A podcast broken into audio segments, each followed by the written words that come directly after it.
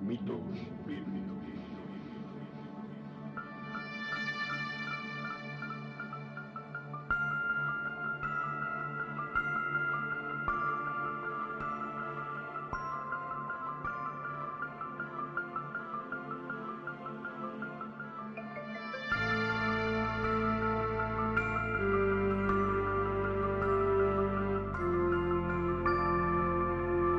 Podcast de análisis y crítica postmodernista de mitos difundidos por textos religiosos, presentado por Oscar Garrido.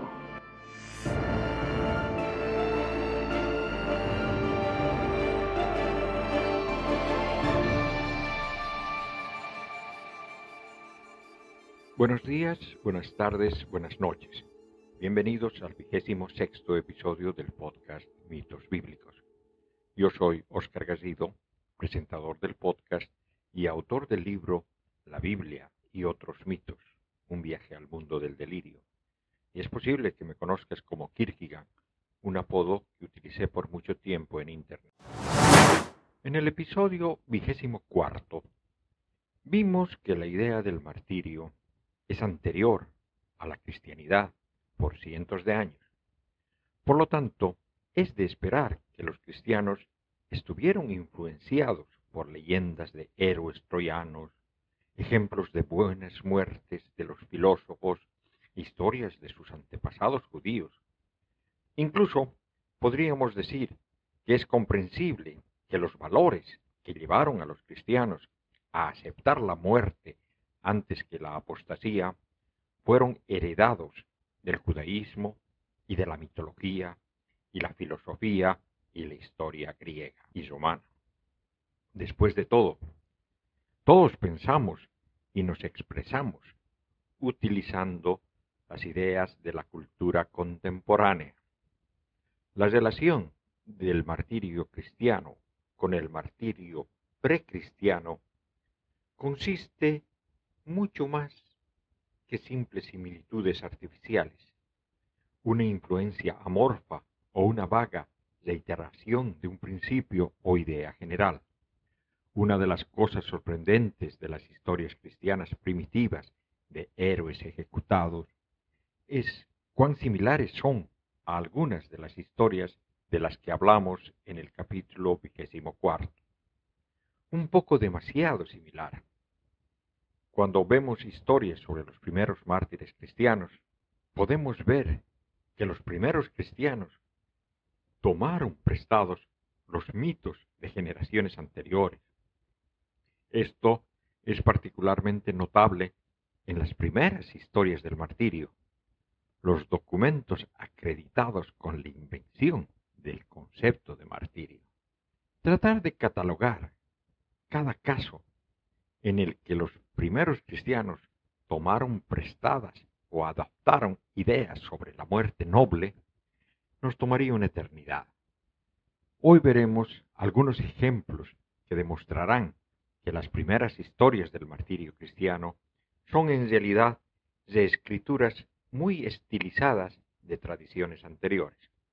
La mayoría de las cosas en el cristianismo se remontan a o afirman regresar al mismo Jesús.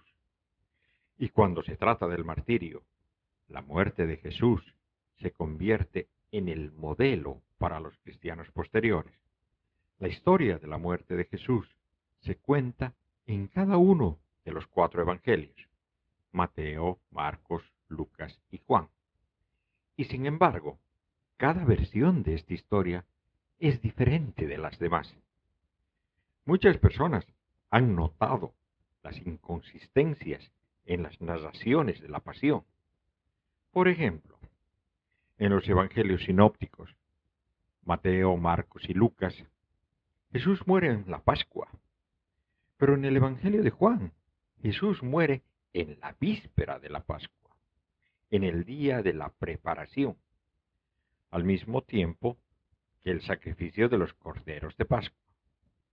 Los cuatro evangelios están de acuerdo en que Jesús murió un viernes, pero no pueden estar de acuerdo con el significado religioso del día. Ese tipo de discrepancias puede ser bastante alarmante para cualquiera que vea la Biblia como infalible.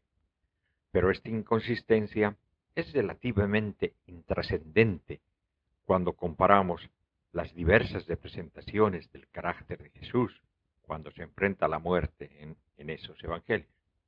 En la versión más temprana de la vida y muerte de Jesús, el Evangelio de Marcos, Jesús se presenta como emocional y perdido. La noche antes de su muerte, después de la última cena, Jesús y sus discípulos salen de la ciudad al jardín de Getsemaní. Este incidente se conoce como la agonía de Getsemaní, porque es aquí donde Jesús ora con tristeza, solo, antes de su muerte.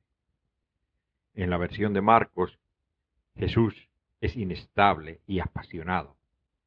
Se lamenta por su muerte inminente.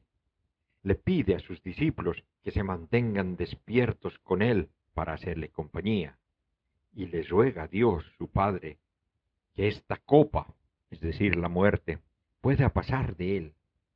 Marcos capítulo 14, versículo 36. Y decía, Abba, Padre, todo es posible para ti, aparta de mí esta copa. Pero no sea lo que yo quiero, sino lo que quieras tú. La desesperación de Jesús solo se vuelve más febril a medida que muere.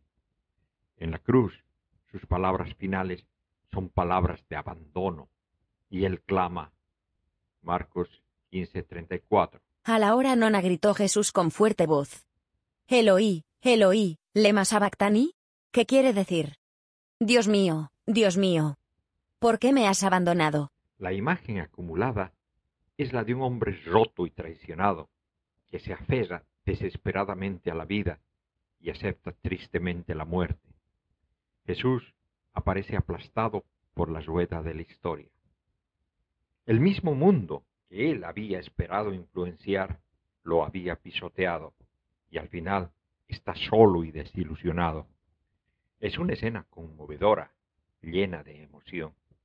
Como lectores modernos podemos sentirnos abrumados por la empatía de Jesús, pero si nos imaginamos a nosotros mismos como antiguos miembros de la audiencia, casi podríamos escuchar la burla de Aquiles. Las interpretaciones cristianas de la muerte de Jesús en Marcos se han tratado de minimizar desde la iglesia primitiva.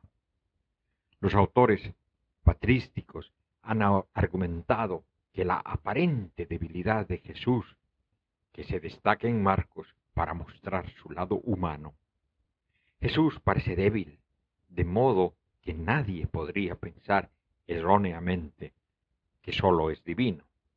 Los eruditos bíblicos señalan que las palabras de desesperación de Jesús son citas de los salmos, que comienzan con desaliento, pero que terminan con promesas de restauración.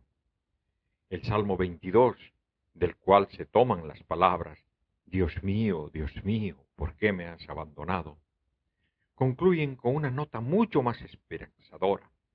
Y es probable que Marcos invoque los ecos de todo el Salmo para implicar a aquellos que captan las alusiones que la muerte de Jesús, aunque trágica, acabará siendo para el bien. Pero en realidad, la muerte de Jesús, relatada en Marcos, está basada completamente en el Salmo 22. De eso hablaré en un podcast posterior, posiblemente cuando estemos llegando a la Semana Santa. Sin embargo, al mismo tiempo, hubo quienes encontraron que la agonía y la agitación emocional de Jesús eran vergonzosamente embarazosas. Ciertamente, los enemigos del cristianismo se aprovecharon de ese incidente como evidencia de las fallas del cristianismo. Celsus, un crítico pagano bien educado en el cristianismo en el siglo II, resume el problema cuando dice, ¿por qué Jesús aulla, lamenta y ora para escapar del miedo a la destrucción, expresándose de esta manera? Oh Padre, si es posible, que pase por mí esta copa. Para algunos lectores cristianos, Jesús aparece un poco demasiado humano Es humano morir, pero a muchos les parecía un poco débil lloriquear sobre esto antes de tiempo. Uno de sus lectores fue sin duda alguna el autor del Evangelio que conocemos como Lucas, quien, escribiendo algunos años más tarde, editó radicalmente la versión de Marcos de la muerte de Jesús. Lucas, como Mateo, tenían una copia del Evangelio de Marcos delante de él y basaba su propia versión en esa fuente. Sin embargo, a menudo se aparta de Marcos, ya sea para corregir lo que él ve como errores en el Evangelio de Marcos o para avanzar en su propia visión teológica. En la versión de Lucas, de la narrativa de la pasión, todos los rastros superfluos de sufrimiento humano son eliminados. Por ejemplo, si comparamos las versiones de Marcos y Lucas de Jesús orando en el jardín de Getsemaní, veremos la diferencia inmediatamente. Marcos capítulo 14, versículos 32 al 36. Van a una propiedad, cuyo nombre es Getsemaní, y dice a sus discípulos, Sentaos aquí, mientras yo hago oración. Toma consigo a Pedro, Santiago y Juan, y comenzó a sentir pavor y angustia. Y les dice, Mi alma está triste hasta el punto de morir, quedaos aquí y velad. Y adelantándose un poco, caía en tierra y suplicaba que a ser posible pasara de él aquella hora. Y decía, Abba, Padre. Todo es posible para ti, aparta de mí esta copa. Pero no sea lo que yo quiero, sino lo que quieras tú. Lucas capítulo 22 versículos 39 al 42 y 45. Salió y como de costumbre, fue al monte de los olivos, y los discípulos le siguieron. Llegado al lugar les dijo, Pedid que no caigáis en tentación. Y se apartó de ellos como un tiro de piedra, y puesto de rodillas oraba, diciendo, Padre, si quieres, aparta de mí esta copa, pero no se haga mi voluntad, sino la tuya. Levantándose de la oración, vino donde los discípulos y los encontró dormidos por la tristeza. En la versión de Marcos, Jesús está desesperado y necesita consuelo. Les pide a los discípulos que permanezcan despiertos con él, porque está sufriendo. Se lo describe como angustiado, agitado, y le ruega a Dios como, como su hijo, usando el término familiar, Abba. En Lucas, Jesús no siente ninguna angustia. Él instruye a los discípulos a orar por sí mismos y todavía le pide a Dios que se tire la copa. Pero la escena entera tiene un sentimiento casi profesional. Lo que una vez fue una historia sobre la lucha de Jesús, ahora se ha convertido en una prueba para sus discípulos. Todas las referencias a la idea de que Jesús sufrió angustia emocional fue afligida, agitada o angustiada, se ha eliminado. En Marcos, la angustia de Jesús es evidente, incluso su comportamiento. Caía en la tierra y suplicaba, comparada con el robusto y preciso de Lucas, que donde puesto de rodillas oraba. El mismo programa editorial continúa a lo largo de la narrativa de la pasión de Lucas, en lugar del grito de desesperación y abandono de Marcos, Dios mío, Dios mío, ¿por qué me has abandonado? Lucas tiene el más reservado y controlado, Padre, en tus manos pongo mi espíritu. Mientras que las últimas palabras de Jesús es tomada por Marcos del Salmo 22.1. Dios mío, Dios mío, ¿por qué me has abandonado? Lejos de mi salvación la voz de mis rugidos. Lucas usa el Salmo 31, 5. En tus manos mi espíritu encomiendo, tú, Yahweh, me rescatas. Dios de verdad. Lucas ha seleccionado un salmo que transmite el control de Jesús en lugar de su angustia. En Lucas, solo los discípulos sienten pena y el mismo Jesús parece tranquilo y autoposeído. Los cambios de Lucas en el Evangelio de Marcos revolucionan nuestra imagen de Jesús. En su versión, de la narrativa de la pasión, Lucas ha alterado radicalmente no solo los eventos, sino también el carácter y la conducta de Jesús. El Jesús de Lucas parece resuelto, autocontrolado. Mientras sus seguidores se lamentan, Él está tranquilo, Él continúa instruyéndoles, así como lo hizo a lo largo de todo su ministerio. Podemos ver cómo Lucas esquiva algunas preguntas incómodas sobre el comportamiento de Jesús, pero aún tenemos que preguntarnos por qué y bajo qué influencia lo haría Lucas. Una explicación es que Lucas estaba tratando de representar a Jesús como una especie de segundo Sócrates. El romano estoico filósofo Séneca, por ejemplo, escribe que el encarcelamiento y muerte inminente cambiaron el alma de Sócrates, tampoco que ni siquiera cambie su expresión, y que Sócrates fue un ejemplo de cómo morir si es necesario. Se pueden hacer las mismas observaciones de Jesús en Lucas. Él no está perturbado y acepta. Su combinación de ejemplaridad, calma, inocencia y aceptación de la muerte hacen que Jesús y Sócrates sean aún más similares. Es difícil saber si Lucas realmente usó el ejemplo de Sócrates en los escritos de Platón para editar la versión de Marcos de la narrativa de la pasión. Pero independientemente de si Lucas tiene a Sócrates en, particular en su mente, está claro que Lucas ha editado la narrativa de la pasión para hacer que la muerte de Jesús recuerde a la muerte de un filósofo y este esté en consonancia con las opiniones antiguas de la muerte en general.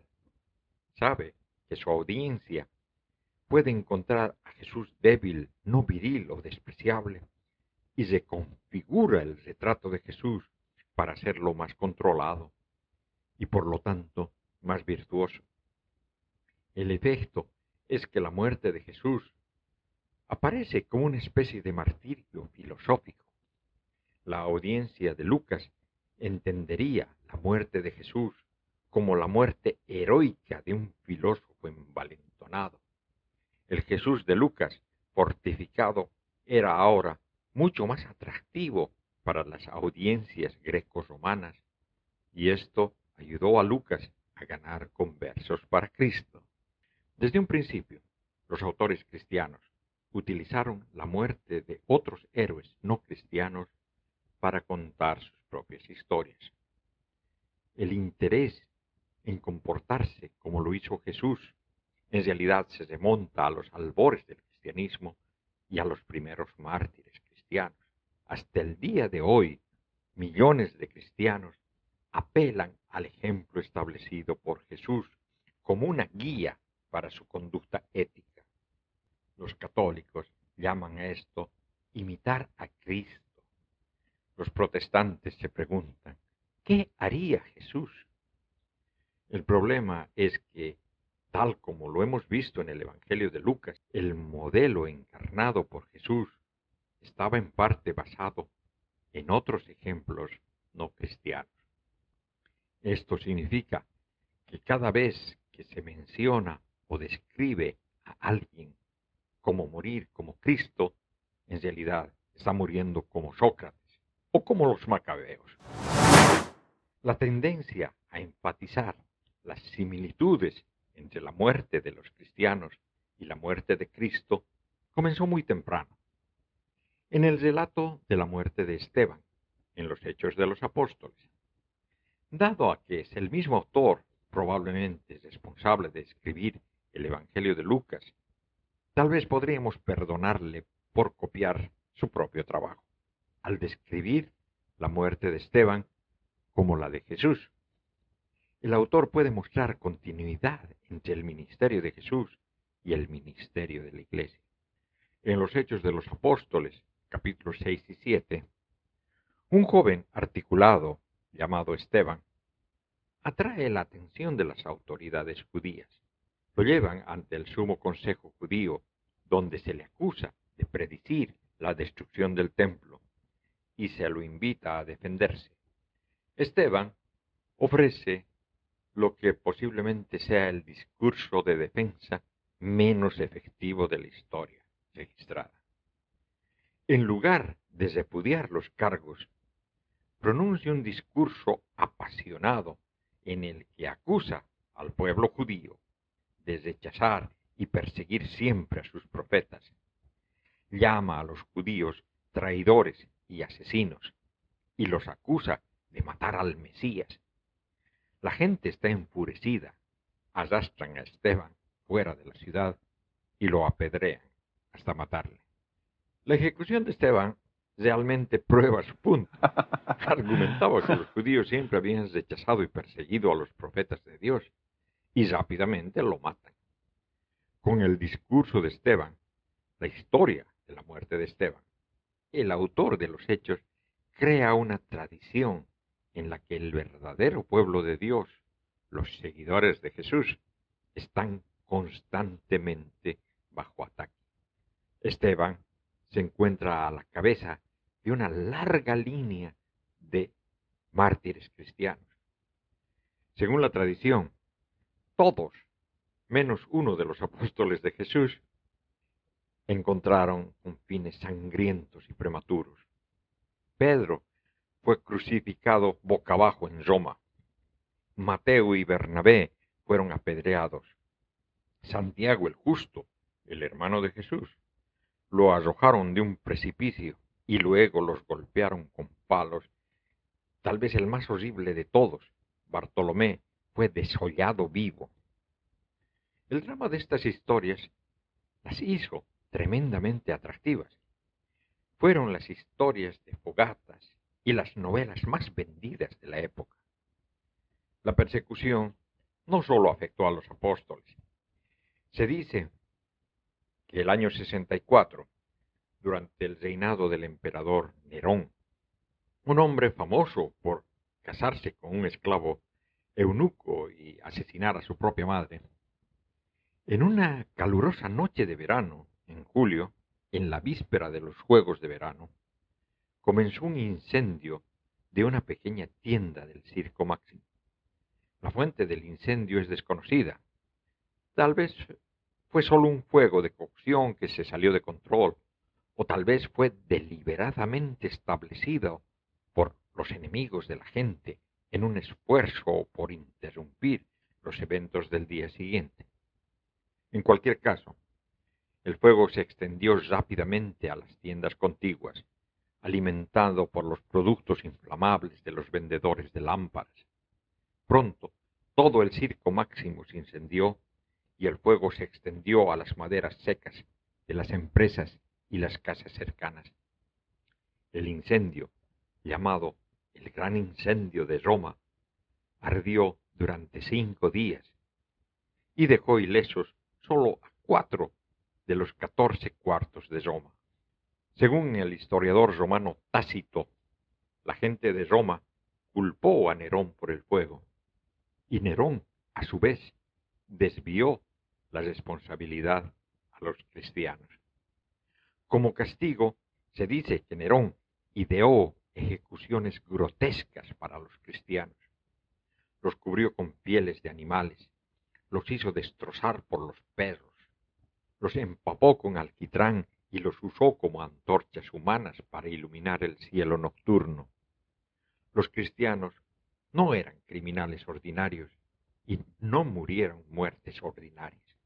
Pero necesitamos tener cuidado al tratar con Tácito. Los anales de Tácitus datan del 115-120, al menos 50 años después de los eventos que describe. El uso del término cristiano es anacrónico. Es muy poco probable que en el momento en el que se produjo el incendio alguien reconociera a los seguidores de Jesús como un grupo distinto y separado. Los seguidores de Jesús en sí mismo no parecen haber comenzado siquiera a usar el nombre cristiano hasta mucho después, a finales del primer siglo. Si los seguidores de Jesús ni siquiera se identificaban como cristianos, es muy improbable que los cristianos fueran bien conocidos como para que Nerón los identificara como chivos expiatorios. Parece más probable que la discusión de Tácito sobre los eventos de Roma alrededor del momento del incendio refleje más bien su propia situación del 115. Tácito es evidencia de una creciente animosidad popular hacia los cristianos en el segundo siglo, pero no proporciona evidencia de su persecución en el primer siglo. En una tarde, a mediados de octubre, por Roma, alrededor del año 64, el apóstol Pedro intentaba escapar de la ciudad sin ser visto. No había querido ser un cobarde o fugitivo, pero los miembros de su círculo lo habían persuadido a que debía retirarse para luchar la buena lucha misionera otro día. Y justo cuando salía de la ciudad, vio a Jesús entrando en ella. Atrapado por la emoción, se le acercó y le preguntó, ¿Cómo vadis? ¿A dónde vas? La ahora famosa pregunta, Jesús respondió, voy a Roma a ser crucificado. Pedro, confundido, preguntó, ¿serás crucificado de nuevo?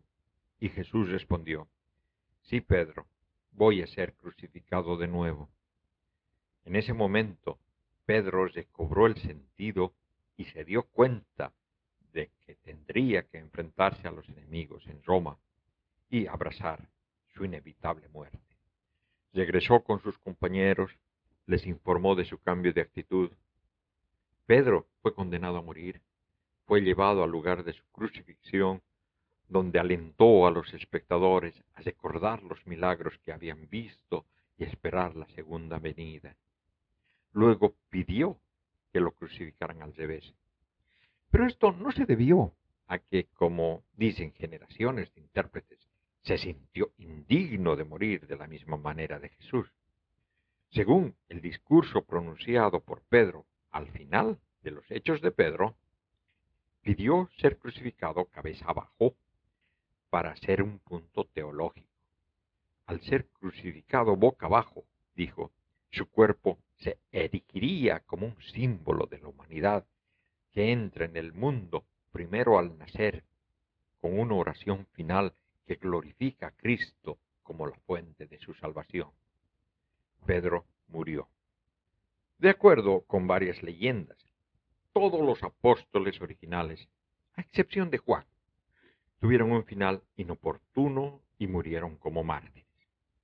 Las representaciones de sus muertes adornan las paredes de iglesias, museos de arte por todo el mundo. La disposición de los apóstoles a aceptar su muerte por su Salvador es un punto clave en la apologética cristiana moderna. Mucho está en juego en el martirio de los seguidores de Jesús. Después de todo, los doce eran aquellos que conocían a Jesús personalmente. Lo seguían por la antigua Palestina, presenciaron su resurrección y difundieron sus enseñanzas después de su muerte. Presumiblemente, no solo sabían si la resurrección era una farsa, ellos habrían sido los que fabricaron la idea. ¿Por qué ese grupo de hombres habría corrido el riesgo ser torturado y muerto si Jesús realmente no resucitó de entre los muertos? Seguramente sus martirios son la prueba de la veracidad del cristianismo y la verdad de los eventos descritos en el Nuevo Testamento. Este argumento es más persuasivo para los cristianos que para los no cristianos. Después de todo, la gente morirá por muchas cosas y en el mundo antiguo eso incluía el país, la ciudad, la virginidad, la religión, los parientes. En el caso de Ifigenia, el buen clima para navegar. Esto no hace automáticamente que sus acciones sean correctas o sus causas justas. Lo que hace que este argumento en particular sea tan potente para los cristianos, sin embargo, es que fueron los apóstoles los que fueron testigos de la resurrección y la ascensión de Jesús. Incluso, si no estuviéramos de acuerdo con la decisión de los apóstoles de morir, podríamos encontrarnos admitiendo que no habrían estado dispuestos a morir si él realmente no hubiera visto algo. Bueno, todo ese argumento depende de la idea de que los apóstoles fueron ejecutados por ser cristianos. Y esto significa, primero, que se consideraban cristianos. Segundo, que la motivación para sus arrestos y ejecuciones era que eran cristianos en lugar de ser problemáticos. Y tercero, que en realidad fueron arrestados y ejecutados. De estos tres supuestos, el tercero es el más importante. Es difícil argumentar que murieron como testigos de la verdad de la resurrección si los apóstoles hubieran tenido una vida larga y cómoda. El problema aquí es de que nuestras fuentes para estos eventos son materia de leyenda, no de historia. Los documentos que contienen las historias de la muerte de los apóstoles son los actos apócrifos de los apóstoles que fueron escritos muchos, tal vez cientos de años después de los eventos que pretenden describir. Incluso los primeros cinco actos apócrifos de los apóstoles, los hechos de Pedro, los hechos de Pablo, hechos de Tomás, los hechos de Andrés y los hechos de Juan, fueron compuestos en siglo II bajo la influencia de la novela romántica griega. Esto no quiere decir nada acerca de la falta de fiabilidad de las historias que pertenezcan a, los otros apóstoles. El hecho del asunto es que simplemente no sabemos cómo murió ninguno de los apóstoles, y mucho menos si fueron martirizados. Hay 15 versiones diferentes de las muertes de los apóstoles Pedro y Pablo, que fueron escritos antes del siglo IV. Si bien hay alguna superposición entre las historias, no todas pueden ser correctas. Lo que representan son varias tradiciones e interpretaciones posteriores de la muerte de estos importantes líderes.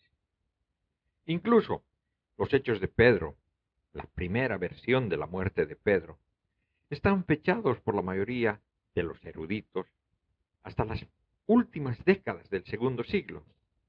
Esto significa que se compuso al menos 100 años después de la fecha de la muerte de Pedro, dada la narrativa misma.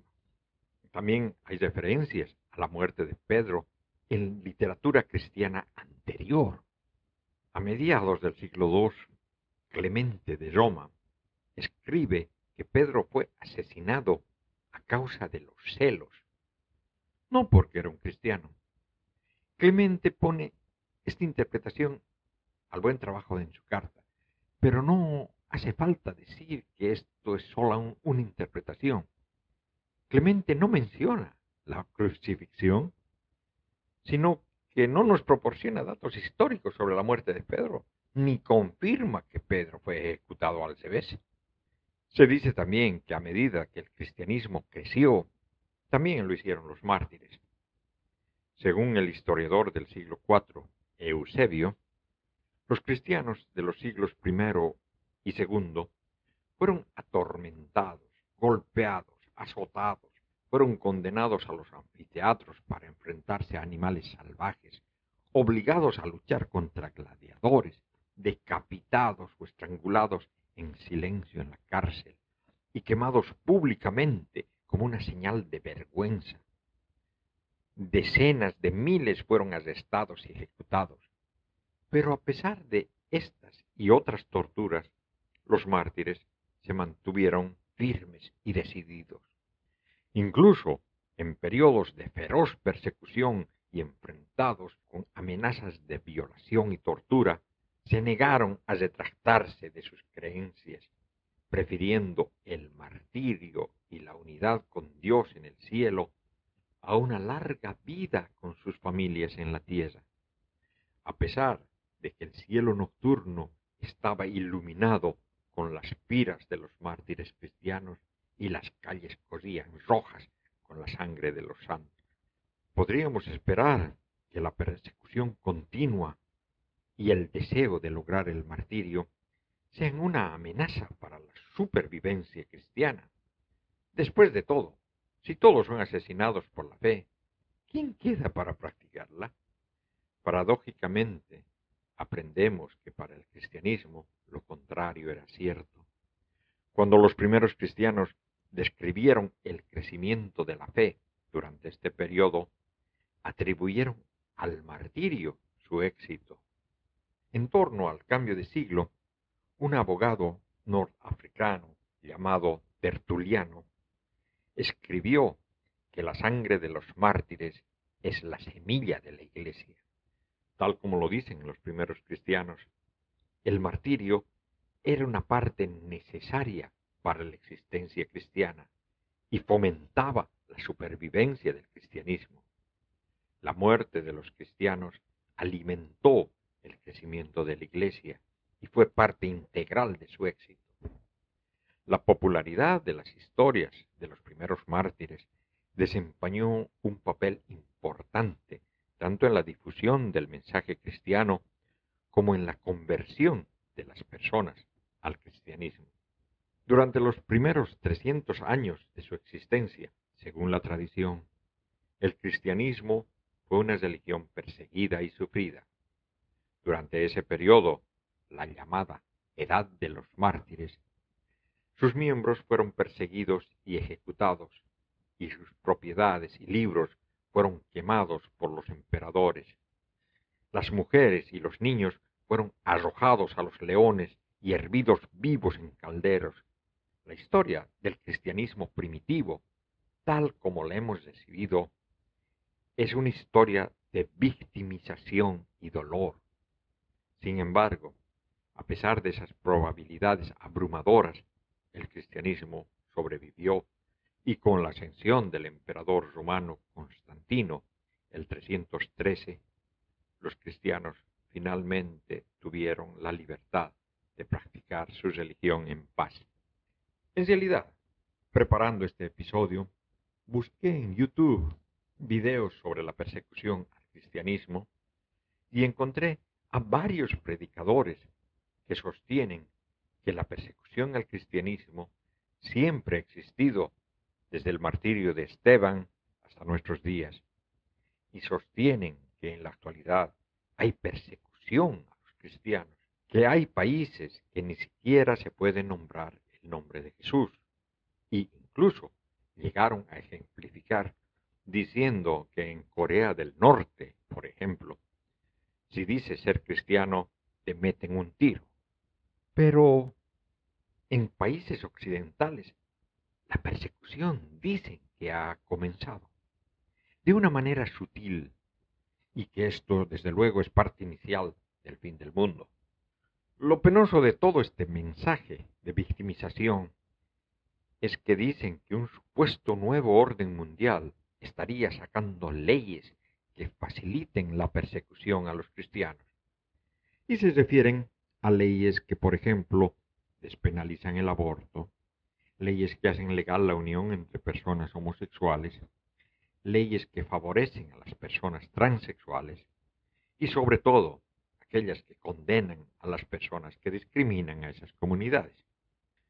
Lo que de verdad veo en ese mensaje es que los cristianos modernos dicen que los persiguen cuando se hacen leyes que les impide discriminar. En 1763, Voltaire, uno de los padres de la Ilustración, escribió un tratado sobre la tolerancia en el que dedicó tres capítulos enteros a cuestionar la persecución de los primeros cristianos y que será citado en este programa un par de veces.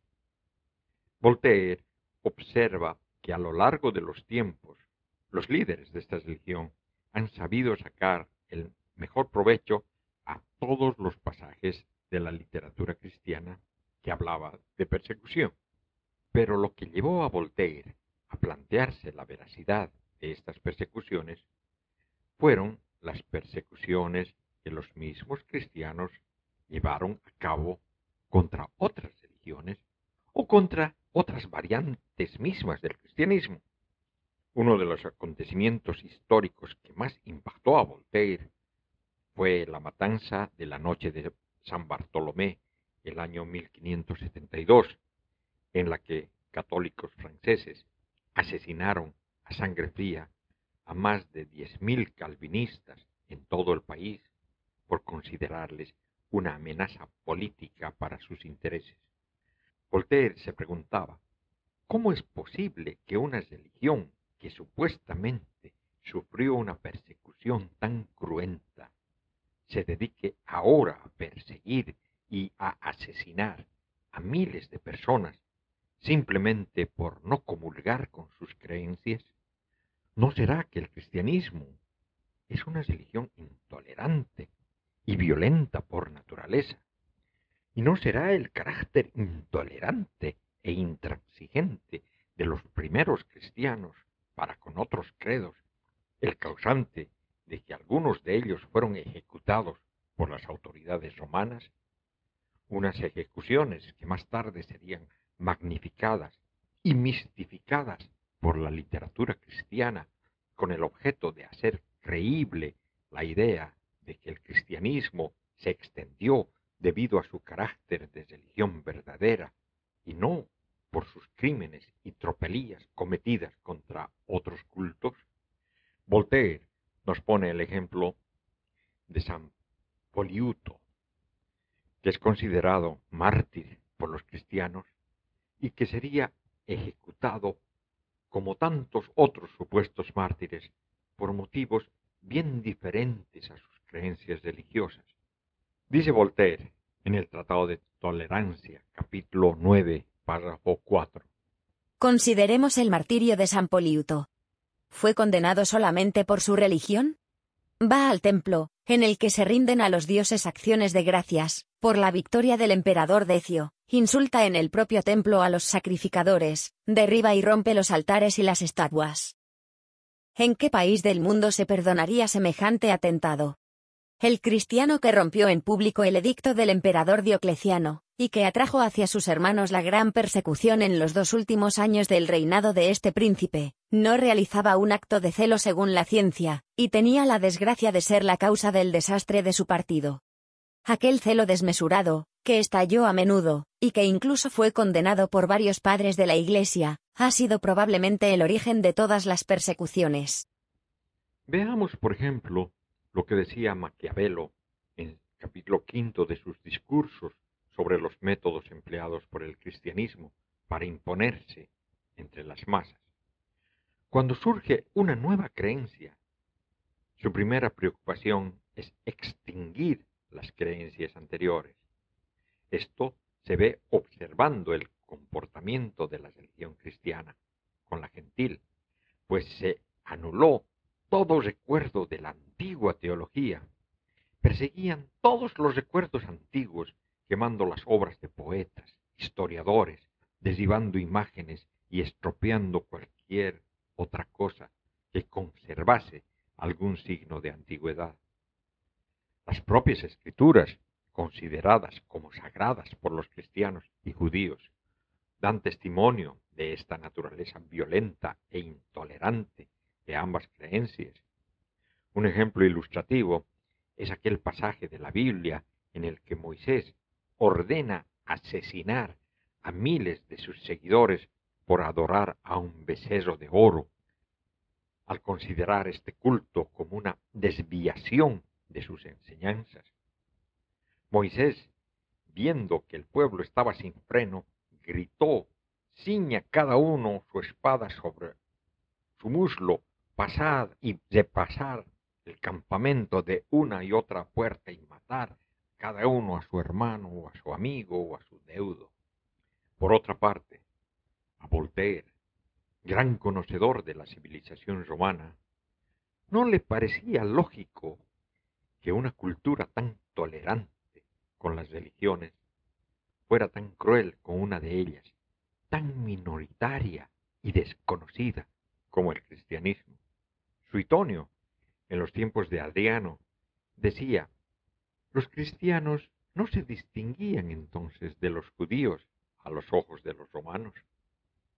Por lo que para Voltaire no es creíble que Nerón descargase su furia por el incendio de Roma contra aquellos que apenas conocía. Pero escuchemos las palabras del propio Voltaire. Tratado de Tolerancia, capítulo 8, párrafo 1 y 2. Entre los antiguos romanos, desde Rómulo hasta los tiempos en que los cristianos se disputaron con los sacerdotes del imperio, no veréis un solo hombre perseguido por sus sentimientos. Cicerón dudó de todo, Lucrecio lo negó todo, y no se les hizo el más ligero reproche. La licencia llegó tan lejos que Plinio el naturalista empieza su libro negando a Dios y diciendo que hay uno, que es el sol. Cicerón dice, hablando de los infiernos. No hay ni una vieja imbécil que crea en ellos. Juvenal dice. Los niños no creen en tal cosa. Se cantaba en el teatro de Roma. No hay nada después de la muerte, la misma muerte no es nada.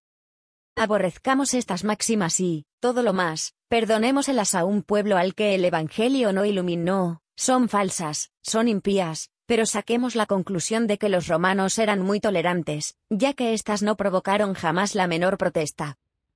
Voltaire concluye con el siguiente párrafo que no solo es creíble que nunca hubiera una inquisición contra los cristianos bajo los emperadores, es decir, que fueran a sus casas a interrogarles sobre sus creencias.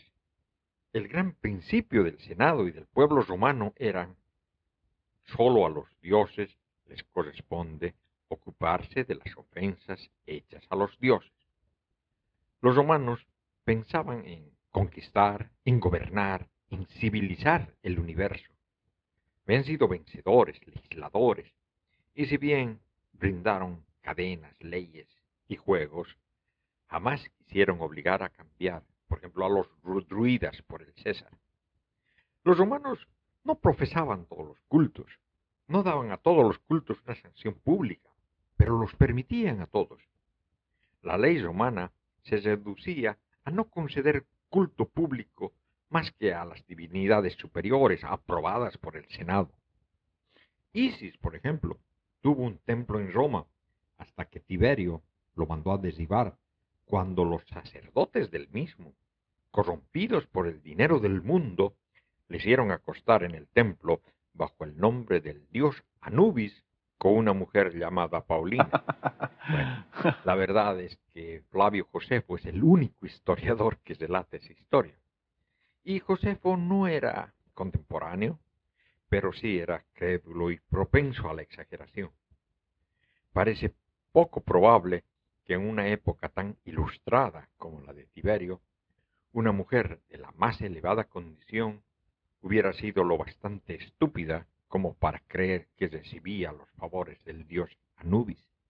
Pero sea verdadera o falsa esta anécdota, lo que hay de cierto es de que ese culto egipcio había erigido un templo en Roma con el consentimiento público.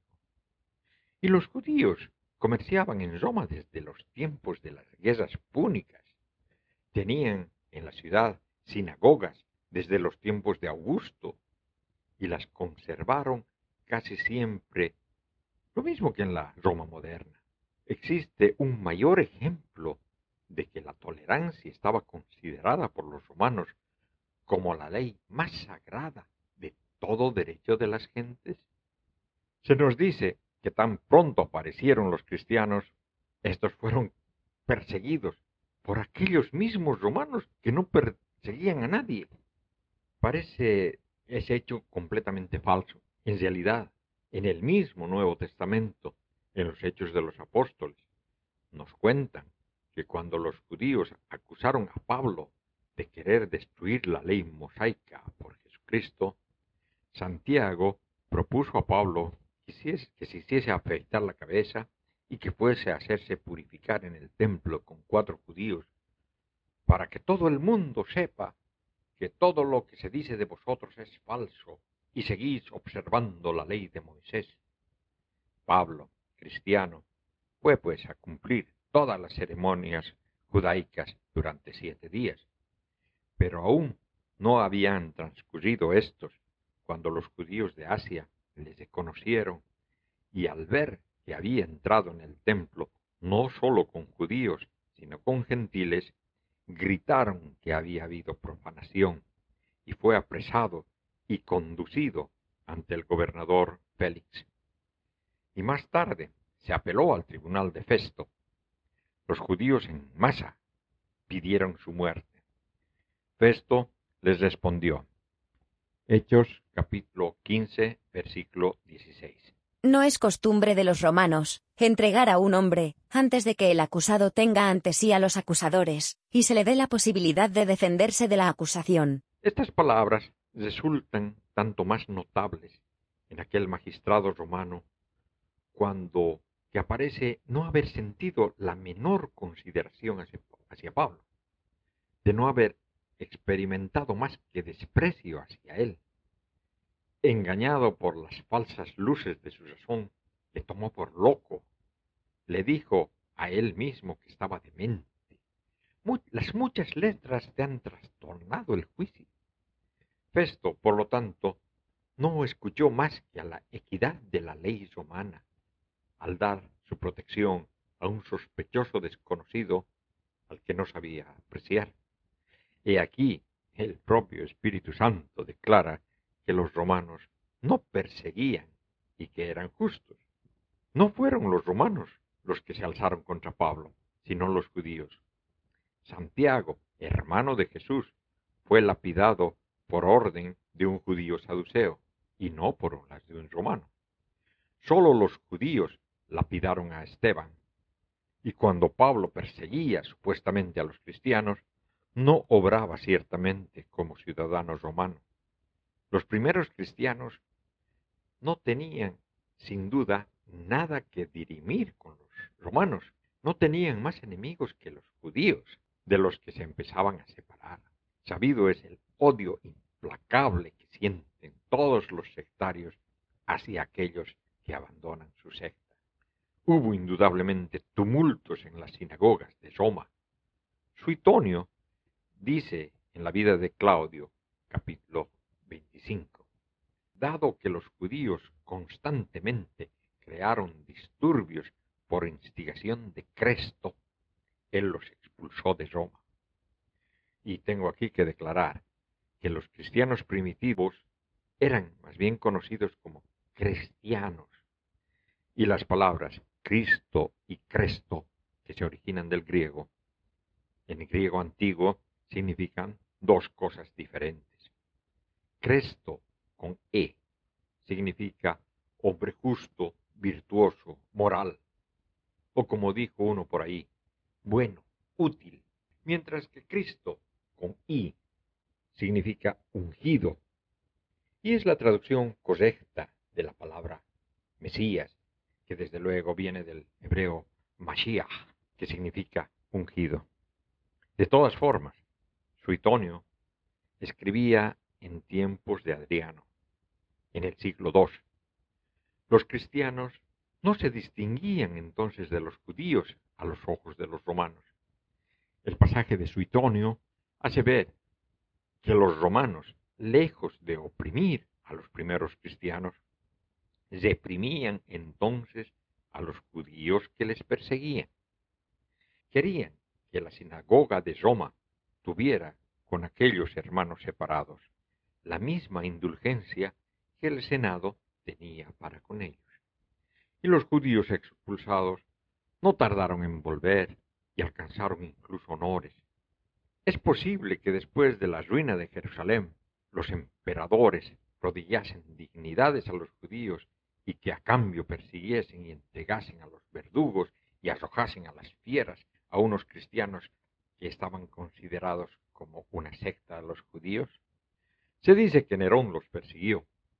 Tácito nos cuenta que fueron acusados del incendio de Roma y abandonados al furor del pueblo. ¿Se trataba de su creencia tal acusación? No, sin duda, es imposible atribuir a la intolerancia el desastre ocurrido en el reinado de Nerón a unos cuantos desgraciados semijudíos y semicristianos. En algún momento, a mediados del siglo II, un anciano fue llevado ante el cónsul romano en Esmirna, Esmirna, en la actual Turquía.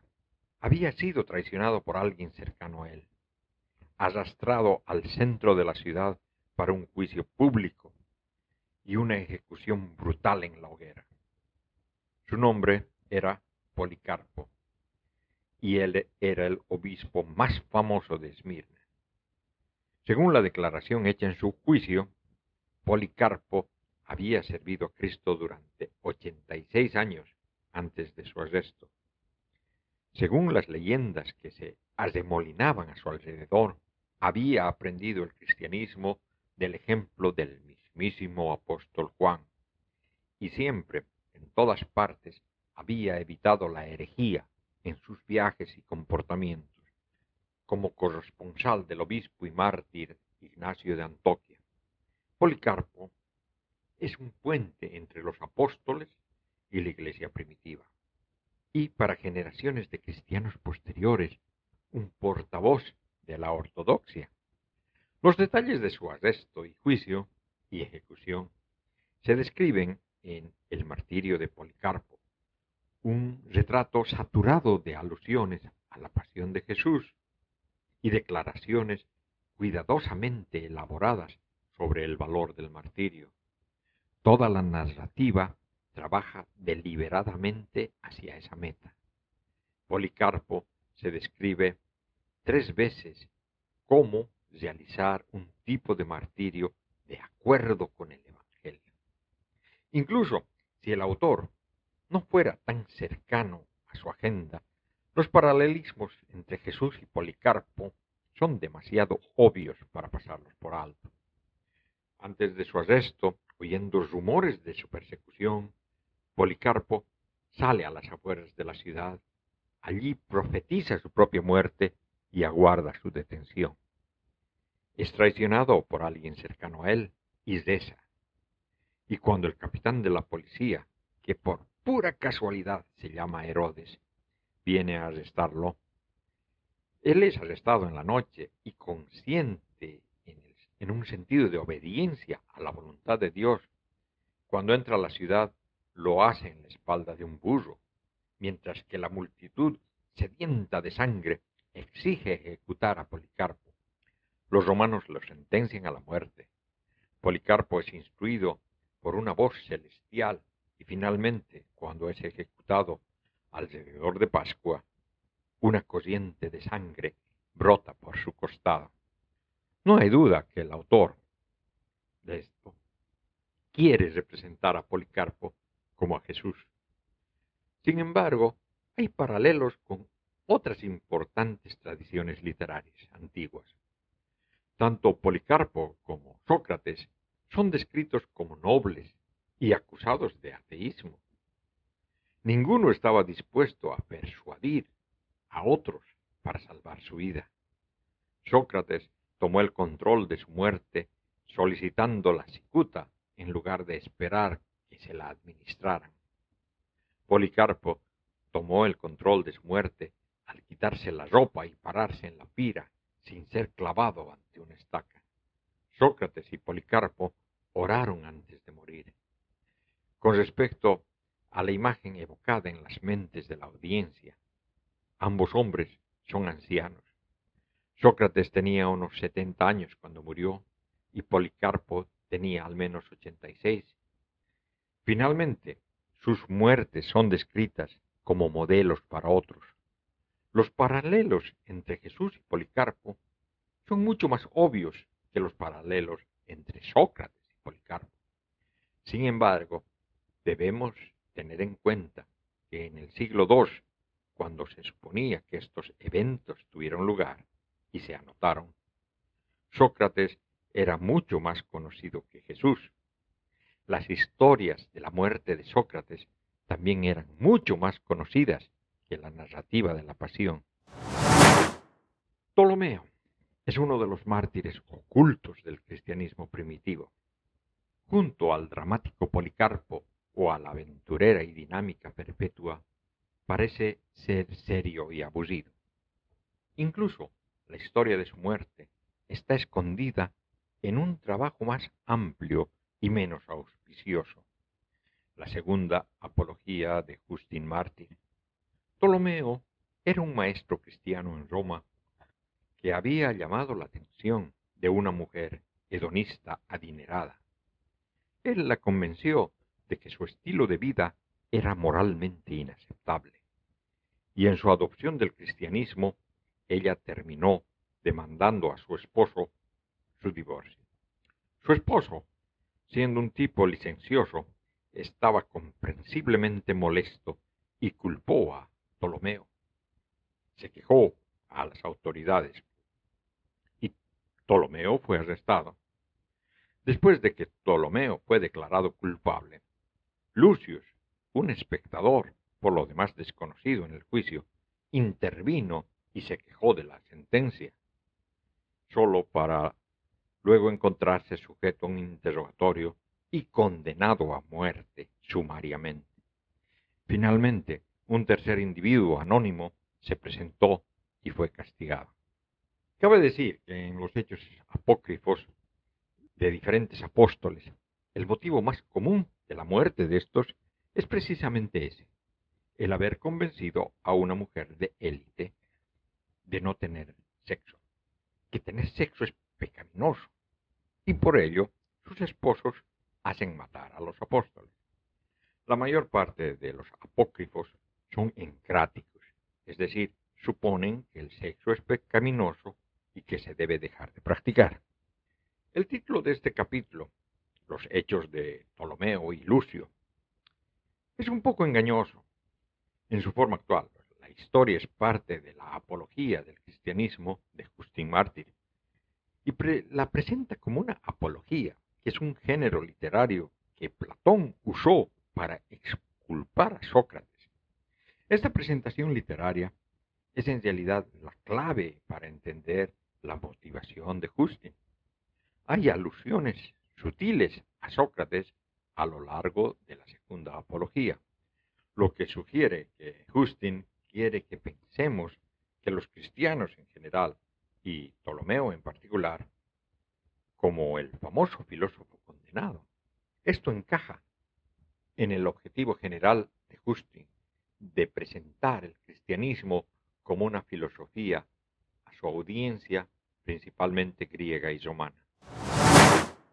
En 177, en Lyon, Francia, un grupo de cristianos de la ciudad y de la vecina Bien fueron detenidos y juzgados como cristianos.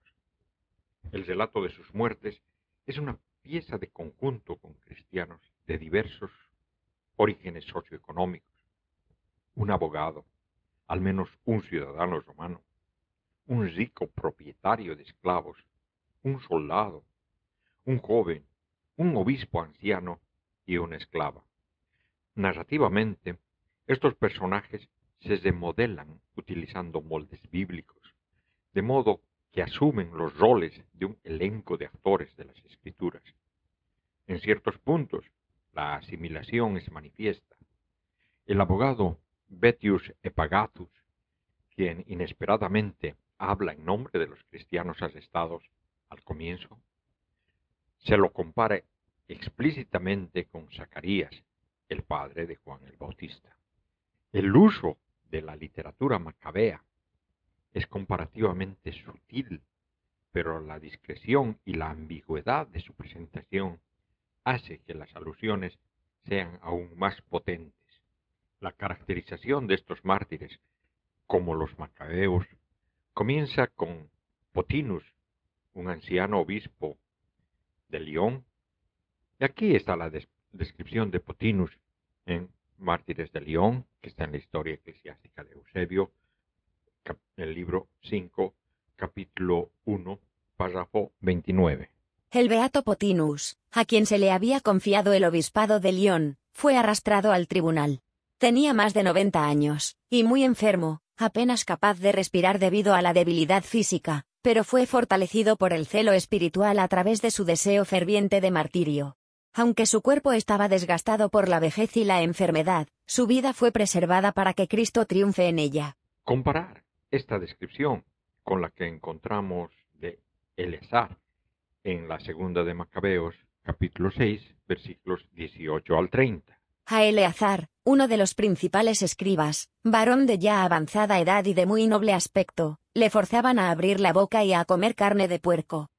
Pero él, prefiriendo una muerte honrosa a una vida infame, marchaba voluntariamente al suplicio del apaleamiento, después de escupir todo, que es como deben proceder los que tienen valentía rechazar los alimentos que no es lícito probar ni por amor a la vida. Los que estaban encargados del banquete sacrificial contrario a la ley, tomándole aparte en razón del conocimiento que de antiguo tenían con este hombre, le invitaban a traer carne preparada por él mismo, y que le fuera lícita, a simular como si comiera la mandada por el rey, tomada del sacrificio, para que, obrando así, se librara de la muerte, y por su antigua amistad hacia ellos alcanzara benevolencia. Pero él, tomando una noble resolución digna de su edad, de la prestancia de su ancianidad, de sus experimentadas y ejemplares canas, de su inmejorable proceder desde niño y, sobre todo, de la legislación santa dada por Dios, se mostró consecuente consigo diciendo que se le mandara pronto al Hades. Porque a nuestra edad no es digno fingir, no sea que muchos jóvenes creyendo que Eleazar, a sus 90 años, se ha pasado a las costumbres paganas, también ellos por mi simulación y por mi apego a este breve resto de vida, se desvíen por mi culpa y yo atraiga mancha y deshonra a mi vejez. Pues aunque me libre al presente del castigo de los hombres, sin embargo ni vivo ni muerto podré escapar de las manos del Todopoderoso. Por eso, al abandonar ahora valientemente la vida, me mostraré digno de mi ancianidad, dejando a los jóvenes un ejemplo noble al morir generosamente con ánimo, y nobleza por las leyes venerables y santas. Habiendo dicho esto, se fue enseguida al suplicio del apaleamiento. Los que le llevaban cambiaron su suavidad de poco antes en dureza, después de oír las referidas palabras que ellos consideraban una locura. Él, por su parte, a punto ya de morir por los golpes, dijo entre suspiros. El Señor, que posee la ciencia santa, sabe bien que, pudiendo librarme de la muerte, soporto flagelado en mi cuerpo recios dolores, pero en mi alma los sufro con gusto por temor de él. Al igual que Eleazar, Potinus está energizado por la posibilidad del martirio.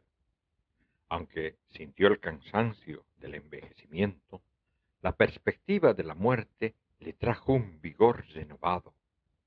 El estatus similar de Potinus y Eleazar, ambos líderes de sus respectivas comunidades, su avanzada edad y su ráfaga de energía al abrazar la muerte, hace que sea probable que el autor de los mártires de León haya tenido en mente a Eleazar cuando esbozó los contornos del martirio de Potinus. En todo caso, hay un toque de habilidad en el trabajo. Eleazar tiene apenas 90 años, pero Potinus tiene más de 90 años y está muy enfermo. Eleazar se alegra en su alma, pero Potinus es fortalecido por el celo espiritual. Potinus no es el único mártir de estilo macabeo en esta historia. Las alusiones reaparecen hacia el final de la narración, donde se describe a Blandina como una madre noble que alienta y envía a sus hijos a Dios antes de finalmente aceptar la muerte. Esto es muy similar a la madre noble de los macabeos, en 2 Macabeos 7, que envía a sus siete hijos a Dios antes de unirse con ellos en la muerte. La alusión podría ser relativamente banal, si no fuera por el hecho de que Blandina en realidad no tiene hijos, incluso dentro del texto. El único candidato para su hijo es el joven Ponticus, con quien está emparejada en la muerte. Aunque Blandina ciertamente alienta al joven a abrazar el martirio, el texto se refiere a que ella tenga hijos en plural. La incongruencia narrativa del sustantivo plural nos apunta al subtexto de las escrituras. Blandina, aunque no es biológica ni legalmente madre de los demás cristianos, desempeña el papel de madre del valiente mártir con gran aplomb. Pero incluso Blandina y Potinus no son los únicos mártires cristianos que hacen comparación con los macabeos. Hay referencias explícitas en las falsificaciones de finales del siglo III. El martirio de Marián y Santiago, el martirio de Montanus y Lucius. En la primera, la madre Mariana, ahora segura que su hijo, una vez que terminó su pasión, se regocijó como la madre de los macabeos, felicitando no solo a Marián, sino a ella misma por haber tenido un hijo así. De la misma manera, en el martirio de Montano y Lucio, la madre del mártir Flaviano se describe como una madre de los macabeos. Todo esto demuestra que los primeros autores cristianos utilizaron deliberada y conscientemente la literatura macabea en sus representaciones de tortura y muerte de los mártires en la Galia y en el norte de África. Los mártires de Lyon, sin embargo, el uso de los motivos macabeos se ve atenuado por la presencia de otras figuras bíblicas. Blandina no solo es la madre de los macabeos, ella es una imitadora de la muerte de Jesús. Cuando la llevan a la arena para su ejecución pública, la atan como un cadáver para los animales. La historia eclesiástica de Eusebio de Cesarea, libro 5, capítulo 1, párrafo 41. Blandina fue colgada en una estaca, y puesta como alimento, antes de que las bestias fueran empujadas en la arena. Debido a que fue vista colgando en forma de cruz, y debido a su oración enérgica e incesante, despertó un gran entusiasmo entre los participantes. Durante el concurso, miraron con sus ojos a través de su hermana a la persona que fue crucificada por ellos, para que convenciera a los que creen en él, de que todos los que sufren por la gloria de Cristo, tendrán una comunión eterna con el Dios vivo. Aunque se la presenta como una de las basuras de la sociedad, en esta escena se transforma en la personificación del poder divino. Ella es capaz de realizar la crucifixión para que sus compañeros mártires y la audiencia. Esto es más que un simple truco de luz. Ella interpreta a Cristo tan bien que desaparece. El público solo ve a Cristo y los mártires se ven obligados a seguirlas hasta la muerte. El papel ilustre que desempeña y la identidad que asume en estas escenas contrastan con la descripción anterior de ella como barata y sin valor. En Blandina, un grupo de alusiones bíblicas se unen y se mezclan. Ella es tanto el mártir macabeo como el Cristo crucificado. De todas las mártires de la iglesia primitiva, Vivia Perpetua es una de las más conocidas y queridas. Perpetua era una joven romana bien educada que vivía en Cartago a comienzos del siglo III. En el momento de su arresto, aún no estaba bautizada. Ella era un catecúmano en proceso de recibir instrucción antes de su iniciación en el cristianismo. Aunque su esposo nunca se menciona, aparentemente estaba casada y tenía un hijo pequeño a quien todavía amamantaba durante su encarcelamiento. La historia de su juicio, un diario escrito durante su confinamiento y un relato de su ejecución junto con un grupo de otros cristianos se encuentran en un documento llamado La Pasión de Perpetua y Felicidad, que contiene elementos que parecen tomados de la literatura griega y romana. Su autor era un escritor altamente calificado. La vivacidad de sus descripciones ha llevado a algunos a concluir que debe haber sido un testigo presencial de la muerte de los cristianos en la arena. Es posible que lo fuera. De la manera que describe los hechos, parece que el autor se sentó en primera fila y que Perpetua estuvo prácticamente a su lado en la arena y es posible que realmente pudiera haber visto el blanco de los ojos, como lo dice en el texto. Aunque por otro lado, tal vez solo era un buen escritor. Hay elementos familiares, para interesados en la mitología antigua, y es posible que el autor haya invocado deliberadamente estas historias para darle a su historia una apariencia sofisticada y literaria. De particular interés es la modestia de Perpetua. Cuando el atuendo de Perpetua se desordena en la arena, ella con modestia tira del dobladillo de su ropa.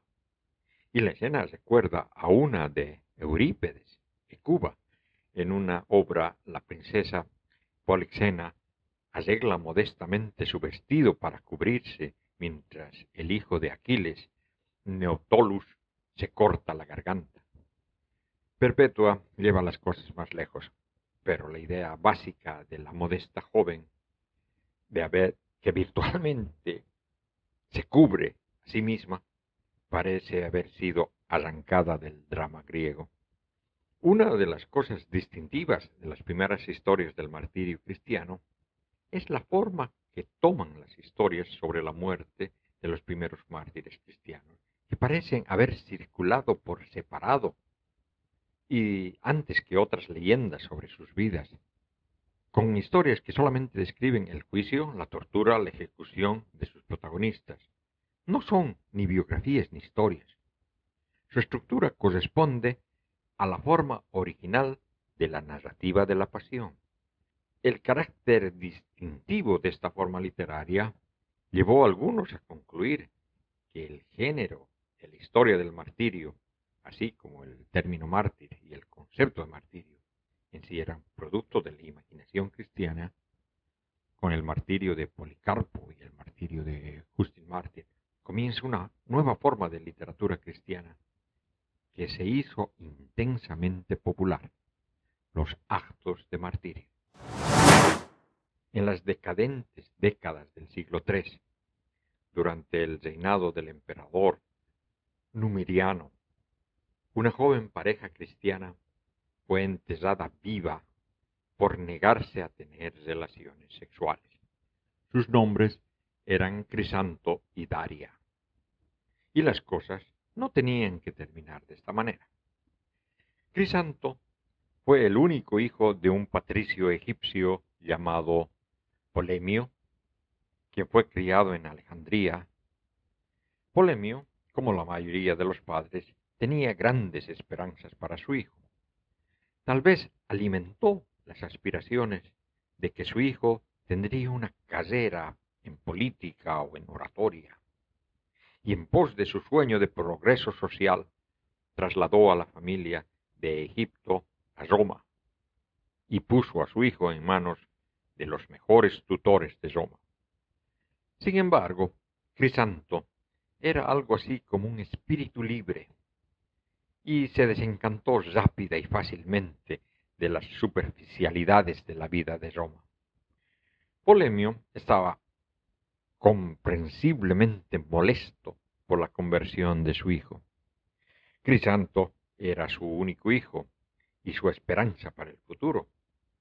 En lo que respecta a Polemio, su hijo se había unido a un culto embarazoso. Después de haber recibido consejo de sus amigos, intentó alejar a su hijo de su nueva religión. Organizó una cena a la que asistieron exclusivamente prostitutas al darse cuenta que había sido engañado, un horroroso crisanto se retiró a un rincón para orar.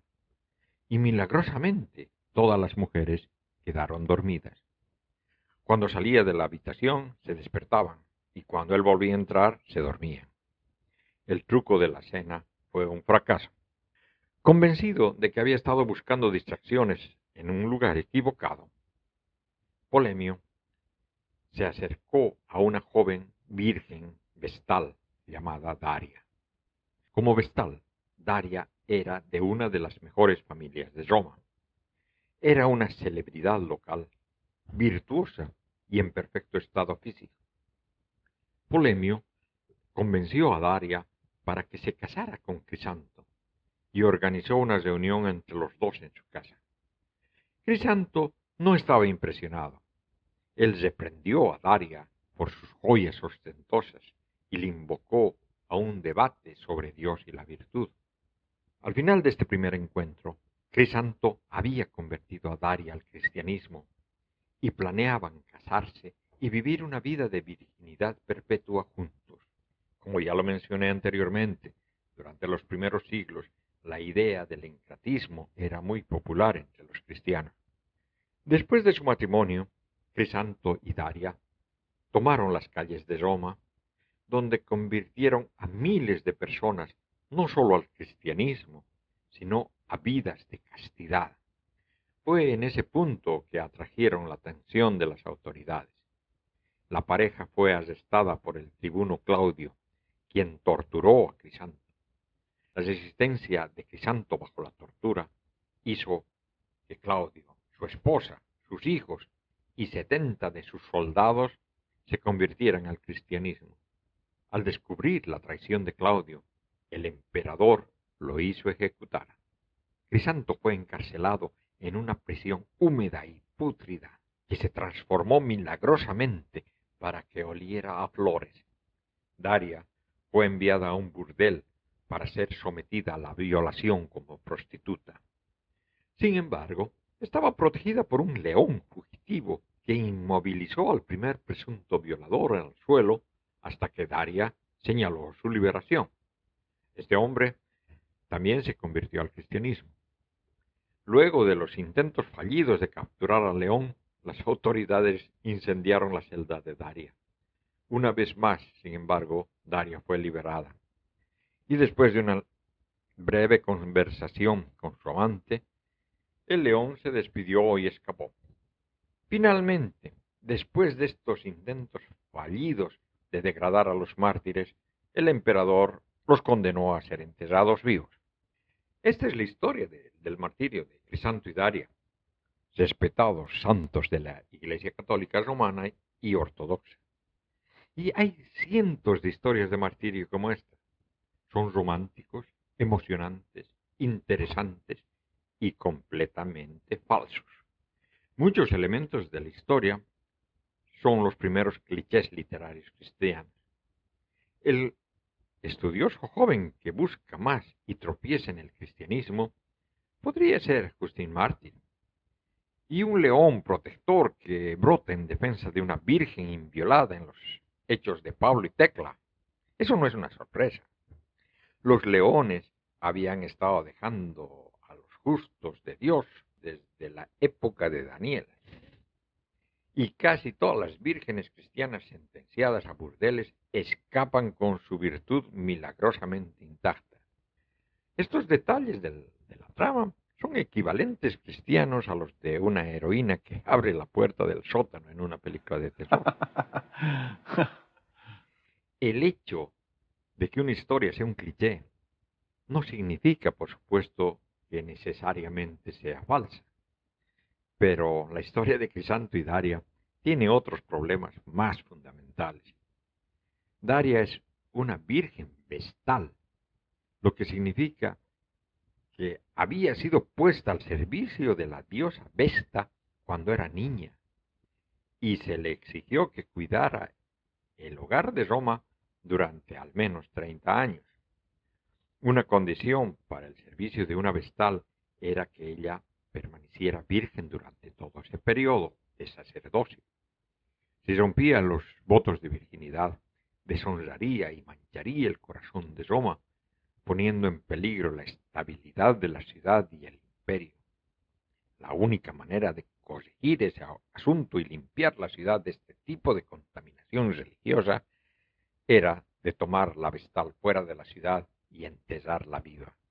Con todo esto en la mente, debemos preguntarnos, ¿cómo Polemio persuadió a Daria para que dejase su puesto como vestal para casarse con su hijo?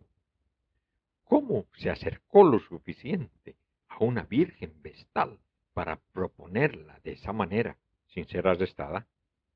¿Y por qué demonios arriesgaría una muerte segura para casarse con alguien que nunca había conocido?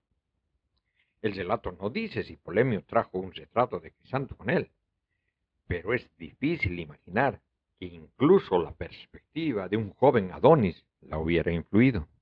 Bueno, tal vez Daria era una ex vestal, que ya había cumplido su tiempo y ahora estaba en libertad para casarse como ella quisiera, tal vez, pero esto la haría tener al menos 37 años y apenas la tentadora idea que Polemio estaba buscando. Aunque en la antigua Roma no era insólito que los hombres jóvenes se casaran con mujeres mayores por dinero. No nos da la impresión de que la historia supone de que ella ya pasó su mejor momento. De mediana edad o no, todavía es peculiar que Daria vaya sola a la casa de Crisanto para encontrarse con él. Ninguna mujer respetable, mucho menos una antigua vestal, se habría lanzado a un hombre de esa manera. No podemos evitar preguntarnos dónde están sus guardaespaldas, o, si es que está jubilada, los miembros de su familia en todo este asunto. ¿Por qué su familia no intenta asegurar su liberación? Aparentemente es de una de las familias más importantes de Roma, pero están contentos con verla enviada a un burdel y el burdel sentenciar a una vestal para violar dentro de los muros de Soma hubiera sido un crimen impensable.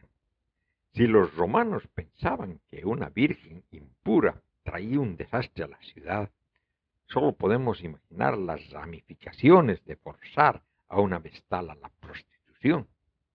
No, históricamente no tiene sentido. Esto simplemente no puede haber sucedido. Desde una perspectiva literaria, sin embargo, es bastante inteligente. Una virgen vestal, enterrada viva, por no tener relaciones sexuales después de que los propios romanos trataran de profanar. Qué irónico, qué condenable. Son fantásticas e increíbles historias como el martirio de Crisanto y Daria. Son bastante comunes. La mayoría de las vidas de los santos tienen las cualidades que encontramos aquí. Son elaborados, ornamentados, entretenidos y muy lejos de la verdad. Durante siglos la gente creyó esas historias. Muchas personas todavía lo hacen. Los nombres de estos dos santos se conmemoran como parte de los calendarios tanto de la Iglesia Católica Romana como de la ortodoxa oriental, y los santos son venerados como parte de la tradición local. En Reggio Emilia, en Italia, donde se dice que se encuentran las reliquias de Crisanto y Daria, la gente todavía tiene fuertes conexiones con estos santos. Si una mujer es infértil, si las ganancias son bajas, si un miembro de la familia está enfermo o alguien tiene mala suerte, entonces los santos locales son el primer puerto en la escala. A diferencia de Dios, que podría estar un poco ocupado, los santos ofrecen una conexión personal y un amigo en el cielo. Pero todo eso no hace que estas historias sean históricamente verdaderas. En los casi cuatro siglos transcurridos desde que se fundaron los volandistas, bueno, los volandistas son un grupo de colaboradores jesuitas que continúan la obra hagiógrafa iniciada en el siglo XVII por el sacerdote Jean Boland en Anvers y se dedican a recopilar todos los datos posibles sobre los santos católicos. Ellos y las generaciones subsiguientes de eruditos holandeses, alemanes, italianos y franceses han reducido el canón de las vidas de los santos si se supone que los santos deben participar en un banquete celestial, lo que sería un buffet abarrotado, ahora asemeja una cena íntima. Una vez que los eruditos eliminaron los piadosos fraudes que entretenían falsificaciones y leyendas bien intencionadas, solo quedaron un pequeño puñado de historias de martirio de más de 250 que consideraron históricamente confiables. Las cuentas restantes se editaron y se expandieron en gran medida o se compusieron mucho después de los eventos por personas que no habían conocido ni un, testigo presencial de los eventos que describían. Y mucho menos fueron testigos ellos mismos. Muchas de esas cuentas descartadas eran romances religiosos de larga aventura, intriga y escasas de probabilidad y precisión.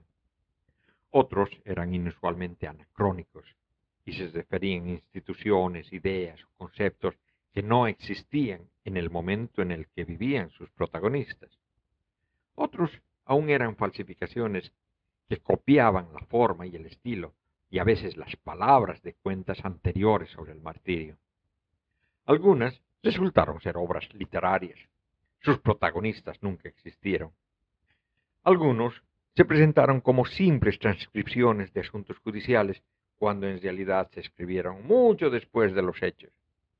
Una vez que se separó la paja piadosa y se cortaron las malezas forjadas de los cientos de historias de martirio, solo quedaron seis relatos de la iglesia más antigua. Estas son las llamadas cuentas auténticas y son las siguientes.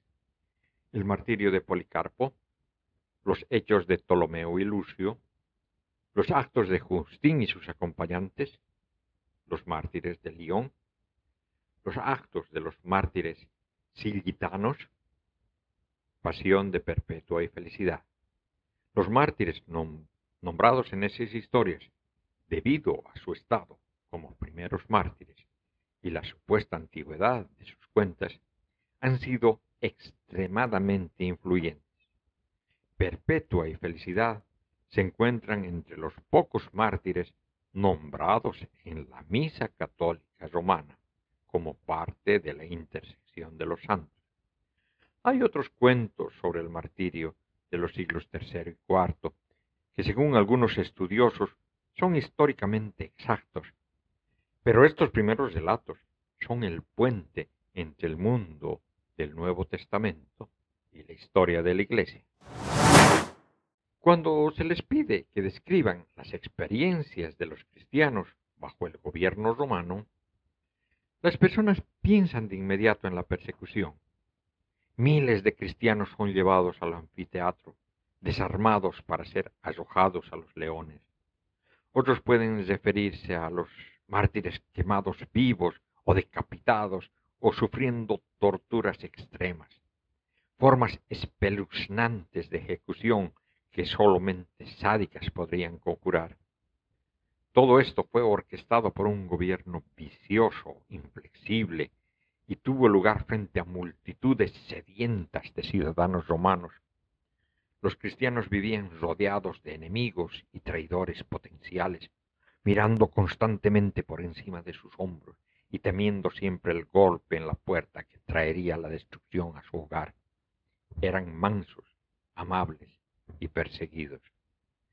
Esa es la imagen de la iglesia primitiva que obtenemos de casi dos mil años de literatura, arte y ahora cine. La imagen de los cristianos amontonados en las catacumbas o reunidos en secretos en casas de otros, observando dócilmente los días festivos y viviendo con temor de ser arrestados, torturados y ejecutados, es omnipresente. Todo desde Ben Hur hasta la pasión de Cristo, nos da la impresión que los cristianos vivían bajo la constante amenaza de la brutal persecución que se vieron obligados a vivir y adorar en secreto y que podían comunicarse entre sí utilizando solo contraseñas y símbolos secretos, como el pescado. Cuando se trata de por qué los cristianos fueron perseguidos, se tiene dificultad para dar una respuesta. La persecución es por su propia naturaleza. Se trata de atacar injustamente un grupo específico debido a quiénes son y lo que creen. Si se proporciona una respuesta, es que los cristianos eran nuevos, diferentes y devotos. Se supone que sus perseguidores eran temerosos y celosos. Esta imagen es una mezcla de injusticia y terror nos llega desde la iglesia primitiva. Los primeros historiadores cristianos tejen una historia de la iglesia acosada por grandes dificultades y persecución injusta desde su infancia. Los cristianos afirman que fueron perseguidos simplemente por ser cristianos y que fueron tratados como chivos expiatorios cada vez que algo iba mal. Algo que tampoco se ha estudiado es el efecto de la propaganda, porque si morir como mártir te ofrece algún tipo de privilegio en un mundo después de la muerte, es posible que hayan habido mártires suicidas. Pero nuestra primera evidencia de la persecución de los cristianos proviene durante el cambio de siglo de una serie de cartas entre el emperador romano Trajano y Plinio, quien en ese momento era el gobernador de Bitinia y Ponto, ubicada en la actual Turquía, sobre la costa del Mar Negro. Como gobernador, Plinio escribió al emperador en busca de consejo sobre todo tipo de problemas que surgieron en su administración.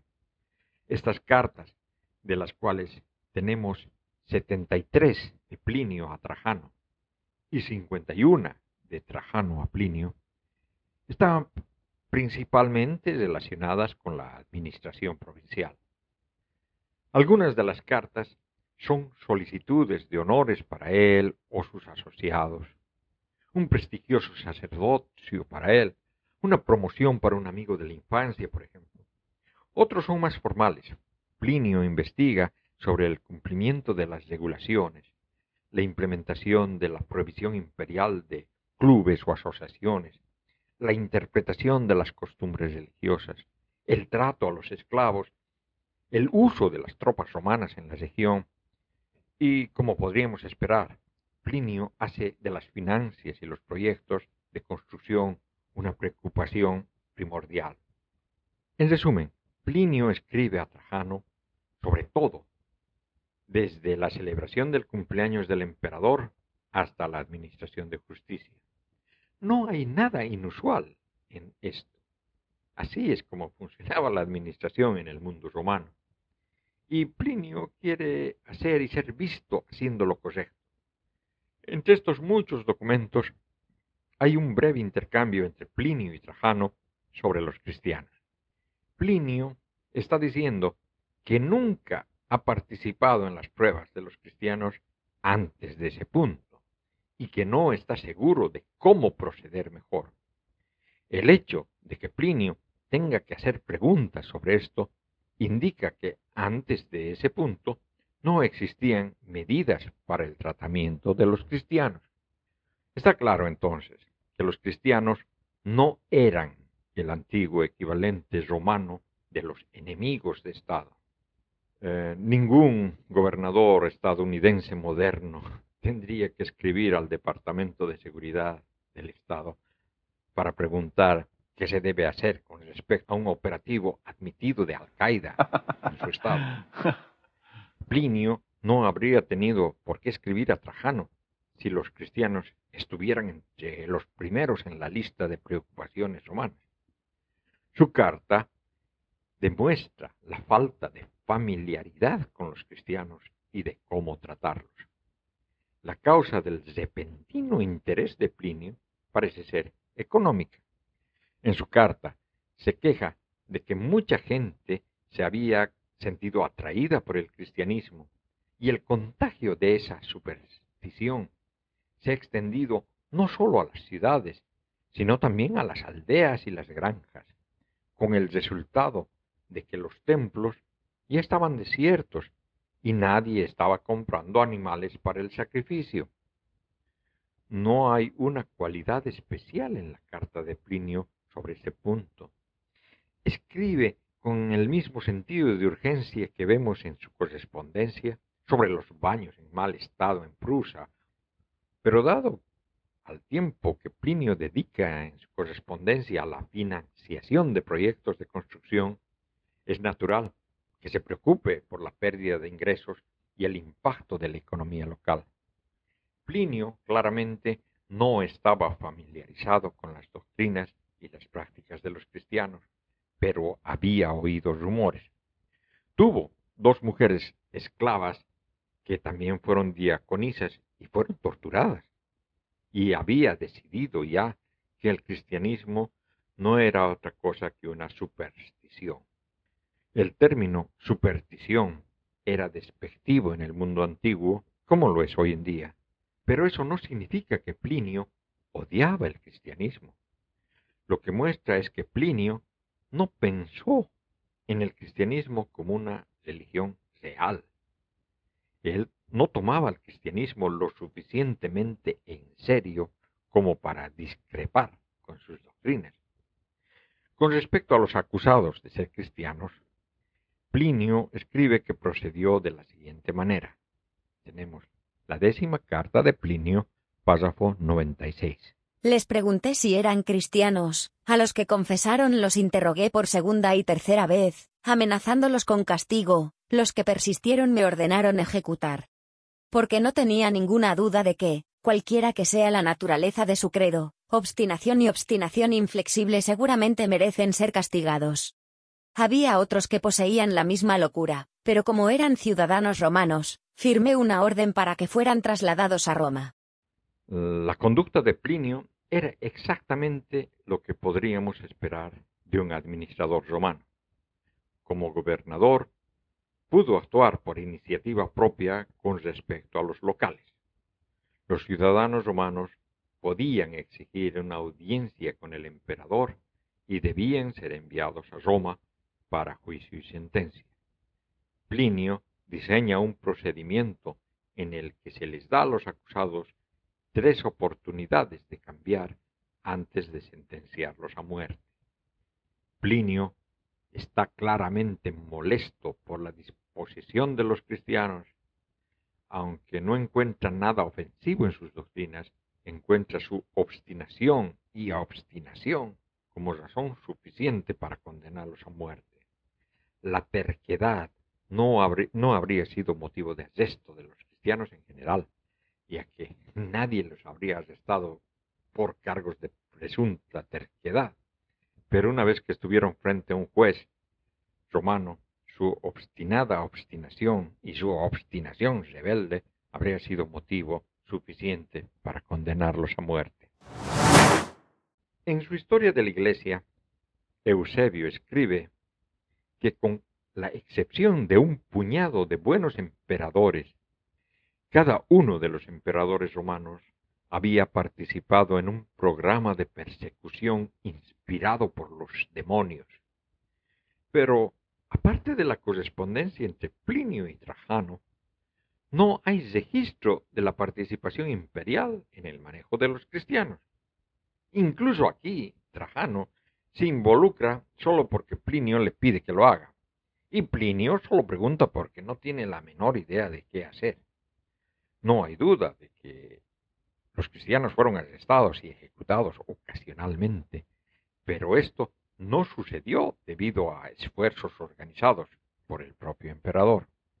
Cuando miramos los datos, las cosas son más claras.